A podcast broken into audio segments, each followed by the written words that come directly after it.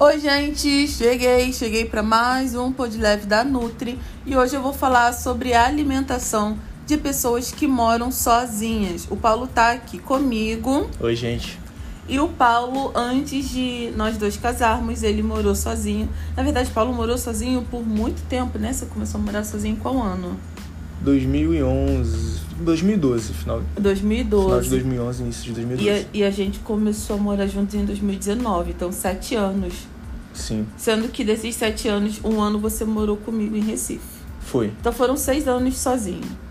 sim. Tá.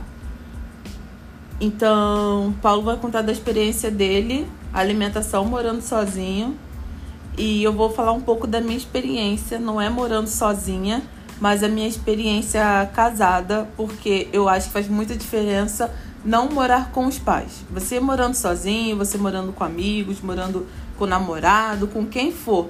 Se não são seus pais, nem seus avós, é muito mais fácil a alimentação dar uma desandada. Mas É. começa aí, fale aí, amor. Então, quando você mora sozinho, você tem acesso a todo tipo de comida, você come o que quer na hora que, que você quer.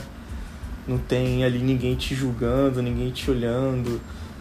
É, o que você compra tá ali na geladeira, ninguém vai mexer, só você mesmo. É, o dia Ah, que é você quer importante. comer no restaurante, você vai lá, por exemplo, no meu caso, né? Tinha dia que é, eu ia ali fora, comia uma coisa, né? Aí. Às vezes eu nem comia nada, às vezes. Sabe, às vezes eu chegava, não tinha uma rotina, eu chegava do trabalho, já ia direto pra dormir, não... aí já acordava, já tomava um café, era assim, essa loucura. É, eu pensei numa coisa aqui importante. Muitos pacientes que moram sozinhos, eles acham que só a qualidade da comida que importa. Do tipo, ai, todo, todo dia eu como hambúrguer, todo dia eu como pizza.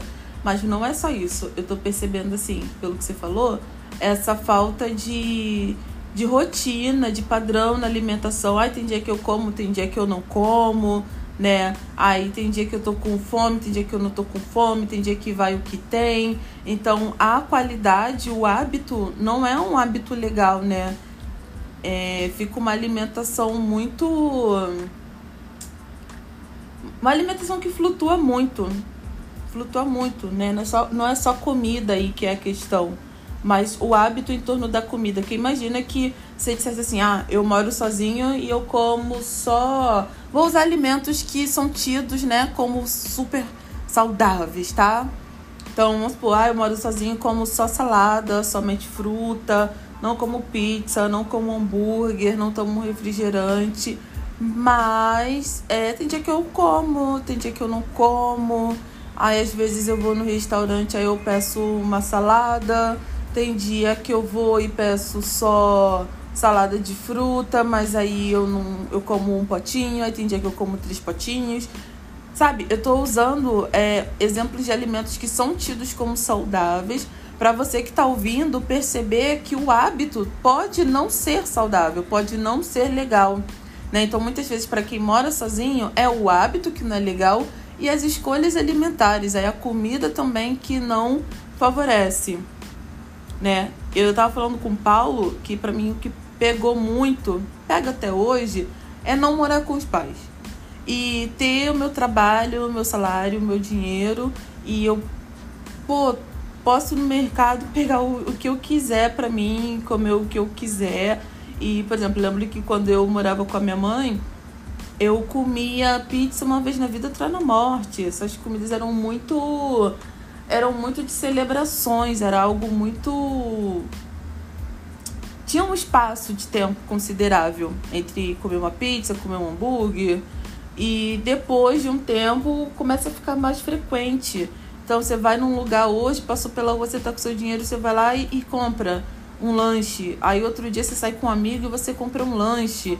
Aí no outro dia tem uma festa e tem um lanche. Então isso vai entrando muitas vezes na rotina. E a rotina de quem mora só, ou de quem não mora com os pais, é uma rotina totalmente diferente, né? O estilo de vida é diferente, os lugares que a gente frequenta é diferente de quando, pelo menos eu percebo hoje, é diferente de quando eu morava com a minha mãe. É, porque quando você mora com a sua mãe, você. A sua mãe geralmente, na maioria das vezes, eu imagino que a mãe cozinha, né? Quando você mora só, você às vezes não quer cozinhar. Caraca, chega, ouço isso demais. Chega é, cansado do trabalho, não tem aquele para você, acho que para você cozinhar sua comida tem que estar tá inspirado. E cozinhar para uma pessoa só também é complicado. E para é, ainda mais. Né? Porque às vezes você quer a comida só para aquela refeição e sobra. Aí vamos, tipo, arroz. É difícil pra caramba você cozinhar duas, três colheres de arroz. Aí, aí você faz, aí dá uma panela cheia. Aí hoje você come o arroz, amanhã você come o arroz. Aí depois de amanhã, às vezes, você já tá enjoado do arroz. É, e dá aquela coisa de, ai, poxa, vou jogar o arroz fora, né? Então acho que às vezes isso acontece. Ah, vou pedir uma coisa aqui que vai vir uma porção só. Só que as porções hoje em dia também são muito grandes. Sim. São enormes, né? Tanto que quando a gente come, nós dois, a gente pede uma coisa, divide, e às vezes sobra. A gente não pede, às vezes, dois lanches. A gente pede uma porção, como se fosse para uma pessoa só. E sobra porque vem muita comida. Sim. É, uma coisa que eu até converso também com os pacientes, né? É a pizza. Às vezes eu vou pedir pizza e eu vejo lá brotão. Cara, quando eu era pequena não existia brotão, era brotinho e era do tamanho da minha mão. Hoje em dia não existe mais isso. A brotão acho que é a família da época, quando eu era mais nova. Mas bem, pessoas que moram sozinhas. Se eu posso dar dicas a vocês, é, assim, que eu percebo mais, é que pessoas que moram sozinhas têm uma flutuação alimentar é, muito forte na parte da noite. Então, você quer comer um negócio gostoso de noite? Tem, e vamos supor, ah, eu peço um hambúrguer, eu peço uma pizza no delivery ou não sei aonde. E nem sempre esses produtos, esses alimentos são de qualidade. Você pode, é, num dia em que você está mais descansada, fazer hamburguinhos com carne moída, deixa bem temperadinha. Aí quando você chega em casa, você só dá aquela passadinha na frigideira, coloca num pãozinho legal, um queijinho, uma alface, um tomatinho, ó. Foi. Ah, gosto de pizza.